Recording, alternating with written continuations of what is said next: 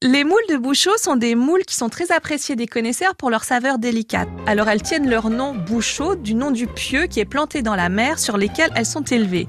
Alors moi j'adore les moules de Bouchot mais j'aurais pu aussi choisir des moules de Méditerranée, les moules de Bouzic par exemple, qui elles sont reconnues pour leur saveur qui est plus iodée et leur goût plus puissant.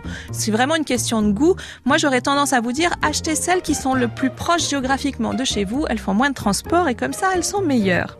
Alors sachez qu'il faut compter un litre de moule par personne, soit entre 700 et 800 grammes pour un plat complet. Ensuite, on va les préparer aussitôt achetés. Les moules, ça ne se conserve pas, surtout si elles n'ont pas leur byssus. Alors le byssus, B-Y-2-S-U-S, c'est le petit filament qui rattache la moule à son support. Maintenant, chez certains poissonniers, on trouve des moules déjà préparées, je dirais prêtes à l'emploi, où le petit filament est enlevé. Alors c'est vrai que c'est plus pratique, mais attention, prenez un bon poissonnier parce que les moules peuvent être mortes à l'intérieur.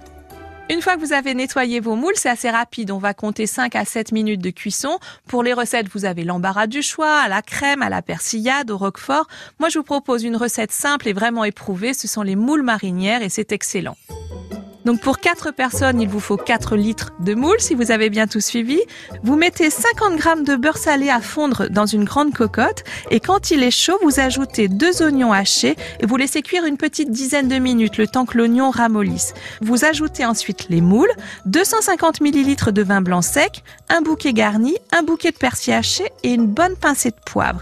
Vous remuez bien et vous faites cuire 6 à 7 minutes à couvert. Dès qu'elles sont ouvertes, c'est bon, c'est qu'elles sont cuites. Vous les retirez du plat, vous les gardez au chaud et puis après vous filtrez la sauce. C'est important parce qu'il y a souvent des petites impuretés ou des petits bouts de coquille. Donc vous filtrez à travers une petite passoire fine. Ce jus, vous le remettez sur les moules et puis vous servez avec des frites parce que moules frites, c'est la vie. Et puis une petite gourmandise peut-être plus estivale. Si vous ajoutez deux tomates en quartier dans la casserole en même temps que les moules, ben là vous saurez que vous faites une recette de moules à la provençale. C'est délicieux aussi. Le marché d'Anne la Taillade. À podcaster sur FranceBleu.fr.